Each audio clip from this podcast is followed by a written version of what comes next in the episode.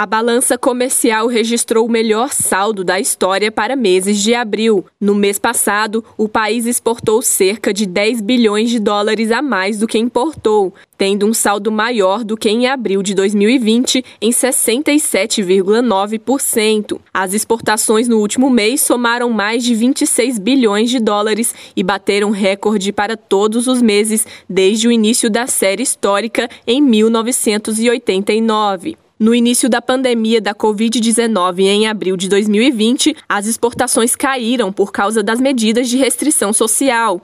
Portanto, além da recente alta no preço, outro motivo que levou ao aumento das exportações foi a base de comparação. Com o resultado de abril, a balança comercial acumula superávit de mais de 18 bilhões de dólares nos quatro primeiros meses do ano, um resultado 106,4 maior do que o do mesmo período de 2020. Os setores que mais registraram crescimento nas vendas para o exterior foram as exportações agropecuária, com 44,4%, e da indústria, com aumento de 73,2% em relação ao ano passado. Reportagem Poliana Fontinelli.